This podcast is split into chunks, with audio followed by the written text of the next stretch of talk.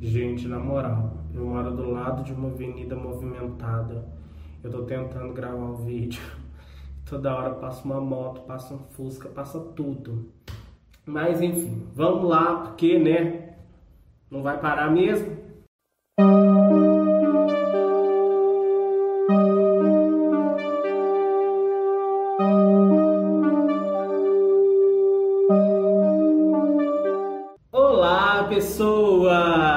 É um prazer receber vocês aqui no canal. Meu nome é Júlio Couto e esse é o canal O Pretinho. Bom, a vertente desse canal é contar casos investigativos, crimes hediondos que aconteceram tanto no Brasil como no mundo. Mas para vocês ficarem cientes de tudo que acontece aqui, eu vou pedir para você se inscrever aqui no canal, tá bom? Olha o botãozinho vermelho aí. Tá vermelho? E não é um bom sinal não, tá? Por favor, se inscreva para você ficar ciente. Peço também que comente, deixe seus comentários, porque isso gera um engajamento e o YouTube vai entender que meu vídeo é legal e isso é importante para o crescimento do canal, tá bom? É, eu vou deixar também passando aqui para vocês o meu Instagram e o meu Twitter. Porque vai que vocês querem me seguir e conversar um pouquinho mais comigo. Com certeza, gente, se me chamar no Instagram, eu vou responder. Eu vou responder. Porque eu não consigo dar vácuo em ninguém. Mas enfim, vamos logo que eu vou começar a contar o caso de hoje para você. Bom, provavelmente se você assiste a Rede Globo ou já assistiu algum momento da sua vida, você já deve ter ouvido falar de Glória Pérez. Mas o caso de hoje não é sobre a Glória Pérez, tá, gente? É sobre a filha dela, Daniela Pérez. Bom, Daniela Pérez, no ano de 1992, estreava a telenovela escrita pela sua mãe, Corpo e Alma. E como se esperado, como uma atriz muito talentosa e com uma crescente muito grande na rede brasileira de televisão, a Daniela Pérez ela era protagonista dessa novela e ela fazia um par romântico com Guilherme de Pádua. Bom, mas a história começa a ficar complicada aí. Guilherme de Pádua era parceiro né, romântico ali de Daniela na telenovela escrita pela mãe dela, mas no ano de 1992, no dia 28 de dezembro, Daniela foi cruelmente assassinada. Mas o caso fica bem mais complicado. Porque Daniela foi assassinada pelo Guilherme de Pádua, que era o seu colega de trabalho. Vocês entenderam o impacto disso? Enquanto todo mundo estava ali se preparando para as festinhas de final de ano, né, para a virada do ano, a pobre Daniela foi assassinada pelo Guilherme de Pádua, mas ele não fez isso sozinho não, tá? Ele contou com a ajuda da sua esposa, Paula Tomás. Bom, naquele dia 28 de dezembro, após a gravação das novelas, que haviam terminado ali por volta das 21 horas, Daniela e Guilherme saíram do serviço e foram cada um né, pegar o seu carro para ir embora para casa. Guilherme pegou seu carro, um Santana até então, e Daniela foi procurar o seu carro, foi pegar o seu carro e os dois saíram do estúdio juntos. Porém, na saída do estúdio, alguns fãs aguardavam e pediram para que eles tirassem foto com esses fãs. Só que no meio desse trajeto de sair do estúdio para ir para casa, Guilherme fez o seguinte: ele estacionou no acostamento e ficou aguardando o carro de Daniela vir. Quando o carro de Daniela veio, ele, ele reconheceu o carro da colega e dava-se entender né, que ele estava aguardando ela para tratar de um assunto com ela beleza? Só que junto com o Guilherme estava quem? Uma outra peça-chave em toda essa história, a sua esposa Paula Tomás. Dando sequência nisso, a Daniela parou num posto próximo para abastecer e o Guilherme, vendo que ela fez isso, ele foi até o posto de gasolina e fez o seguinte: prensou o carro dela pedindo que ela saísse. Então a Daniela vendo aquilo, o que ela foi fazer de imediato? Ah, ah, é o meu colega de trabalho, vou ver o que está acontecendo. E foi conversar com o Guilherme para entender a situação, por que, que ele estava fechando o carro dela, esse tipo de coisa. Gente, até então é algo normal. É algo estritamente normal. Seu colega de trabalho te aborda num posto de gasolina para conversar com você e você, claro, vai lá conversar com ele para saber o que está acontecendo. Só que nesse momento, sabe o que o Guilherme fez? ele deu um soco no rosto de Daniela, fazendo com que ela desmaiasse imediatamente. Bom, e após a Daniela desmaiar, o Guilherme fez o quê? Ele colocou ela no, na parte de trás do carro dele e deixou a esposa dirigindo esse carro até uma mata próxima à zona da Tijuca, se eu não me engano, no Rio de Janeiro. E ele pegou o carro da Daniela e foi logo atrás. Então já era algo premeditado. Não foi algo que aconteceu simplesmente. O Guilherme ele planejava isso. Porque uma, ele estava com a esposa dele no carro. Dois, ele agrediu a Daniela, desmaiando ela, colocando ela atrás do carro dele, né, no banco de trás do carro dele, e ainda pegou o carro dela e foi dirigindo em direção a essa mata, enquanto a esposa também levava o carro dele com a Daniela no banco de trás. E assim que chegou no matagal, o casal fez o seguinte: tirou o corpo, tirou a Daniela desmaiada até então de dentro do carro, levou ela para o meio desse matagal e deferiu nela alguns golpes. Inclusive foram quatro golpes no pescoço, no peito foram oito e nos pulmões foram seis, além de diversas outras perfurações que havia no corpo. Em primeiro momento, se acreditava que a arma do crime teria sido uma tesoura. Todavia, a autópsia descartou que não podia ser uma tesoura, porque tanto o Guilherme quanto a Paula não tinham marca de ferimentos nas mãos. Porque como eram perfurações, então, para eles fazerem essas perfurações, eles deveriam segurar a tesoura assim.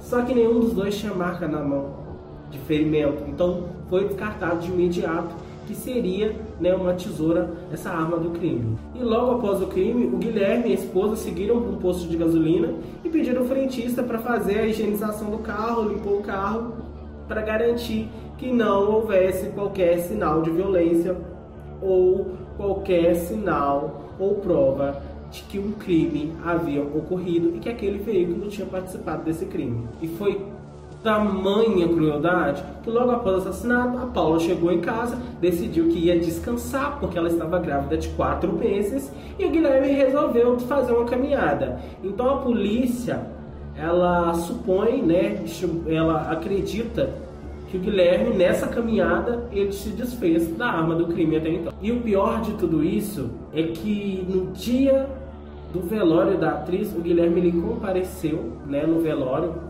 ou seja, para não atrair nenhuma suspeitas, e ainda é, provavelmente teve contato com a Glória, mãe da atriz, e com seu marido, né? Que a Daniela ela era casada, ela tinha 22 anos, ela era casada com Raul Gazola. E sabe o que mais aconteceu? É que naquele dia do velório da Daniela, o casal ele confessou o crime porque um advogado chamado Hugo da Silveira ao avistar dois carros parados em um local ermo na Barra da Tijuca, anotou a placa de um dos carros, que era OM1115, e ligou imediatamente para a polícia. Então a polícia foi lá averiguar e quando chegou lá não tinha dois carros, tinham apenas um carro. E como não havia nenhuma pessoa próxima, os policiais começaram a fazer uma ronda por volta do carro, até que um dos policiais entrou na mata e acabou tropeçando no corpo de Daniela. Foi aí que foi descoberto o assassinato da atriz. E durante o velório, a polícia compareceu ao estúdio de gravação da Globo, né, procurando, porque segundo as descrições que o advogado havia passado, é, a característica do carro, que era um Santana, eles compareceram né, à Rede Globo e, foi, e ficou constatado que o carro Santana estava lá, né, no estacionamento da Rede Globo, porém a placa não era igual. Por quê? O que, que o Guilherme havia feito? Como foi tudo premeditado, né, da parte dele, ele fez o seguinte, ele colou, né, pegou aquelas fitas pretas, fita isolante, se eu não me engano, e alterou a placa do carro. Porque quando a polícia chegou lá no estúdio da Rede Globo, eles não encontraram exatamente a mesma placa. Porque a placa do Guilherme tinha um zero. Só que como ele alterou com fita, ficou parecendo um. Então a polícia de imediato achou as características do veículo, porém a placa não correspondia. Foi aí que deu início à suspeita de que Guilherme era sim um dos membros que havia assassinado Daniela Pérez. Acontece que o motivo do crime nunca foi descoberto, nunca foi descoberto. É, apareceram diversas histórias e uma delas era que a Daniela sediava o Guilherme de Pádua, o que não faz nenhum sentido, porque ela era casada, ele também era casado, Tipo, ela era belíssima, gente. Ela era linda. Pra que que ela ia assediar um cara ridículo e feio igual Guilherme? Eu deveria dar essa opinião? Não deveria, mas eu vou dar.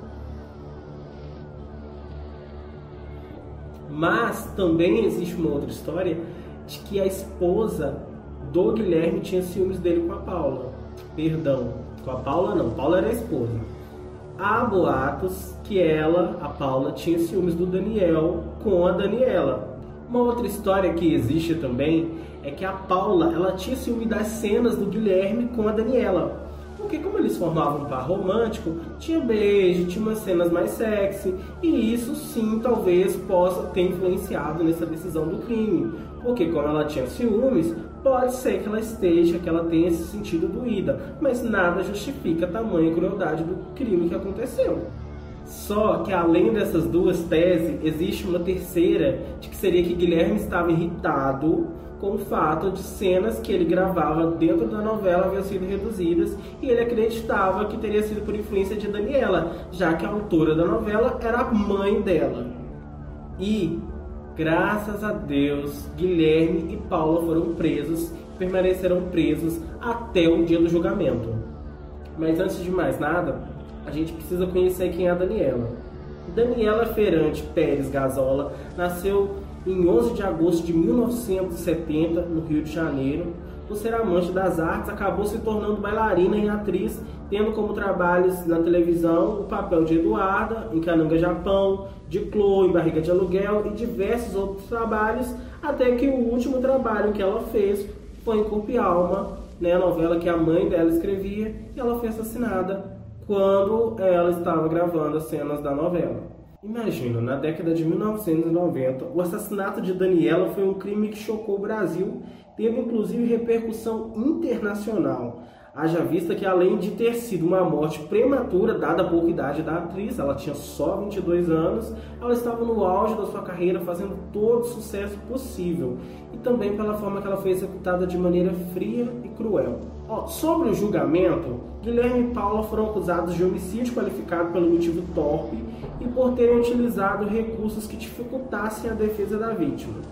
O procedimento adotado pelo júri na época é de que qualquer uma daquelas teses fosse descartada, mas que o Guilherme e a Paula fossem julgados e recebessem uma condenação pautada no homicídio culposo, dada principalmente que o crime foi premeditado. Bom, em janeiro de 1997, cinco anos depois, Guilherme de Pádua foi condenado a 19 anos de reclusão, os pais já haviam cumprido quatro. Apesar de recorrer da sentença, sua pena ainda assim foi mantida. O julgamento de Paula Tomás aconteceu em 16 de maio de 1997, ou seja, no mesmo ano que o julgamento do Guilherme de Pádua, sendo condenado por 18 anos e 6 meses de reclusão pela coautoria do assassinato de Daniela. Apesar da sua pena base ter sido a mesma de Guilherme, houve sim uma redução de seis meses pelo fato da réia constar como menor de 21 anos na data do fato, na data do ocorrido. O julgamento de Paulo Tomás aconteceu em 16 de 1997, como eu havia falado para vocês. Só que esse julgamento ele foi muito controverso. Do júri, quatro votaram pela condenação e três votaram contra a condenação. Antes do caso Daniela Pérez, o homicídio qualificado não era considerado um crime hediondo. Só que graças ao poder que a Glória tem, ela encabeçou todo o movimento da criação, né, de, da inclusão, na verdade, desse tipo de homicídio é, como crime hediondo. Isso foi de grande valia porque isso foi aprovado e se tornou lei. E hoje é lei, esse tipo de crime culposo é considerado é, um homicídio hediondo, um crime hediondo, perdão. Só o que, que aconteceu? É, mesmo a Glória tendo conseguido fazer esse movimento, encabeçar esse movimento, o Guilherme e a Paula eles não receberam né, essa, essa, essa pena como crime hediondo, porque até então a lei não existia, não era aprovado, então demorou um tempo para isso acontecer. Como o crime ocorreu antes, o julgamento foi antes dela conseguir isso, é, consequentemente, eles não foram condenados por isso. Se você procurar nas redes sociais, você vai encontrar que a Glória Pérez ela sempre faz uma homenagem para a filha e isso é muito tocante porque não, é, não é uma dor assim incalculável uma mãe perder a filha, principalmente nessas circunstâncias. Hoje, tanto Guilherme quanto a Paula, eles estão livres, né? Eles já saíram da cadeia. E o Guilherme fez o quê? Virou pastor, né, gente? Virou pastor não, perdão, virou evangélico. E é isso. Se vocês quiserem mais conhecer um pouquinho desse caso, é, eu vou deixar uns links aqui embaixo na descrição para vocês acompanharem. Eu queria agradecer muito vocês por terem vindo até aqui, né, tá prestigiando esse trabalho. E não se esqueçam, se inscrevam no canal, porque isso vai me ajudar muito.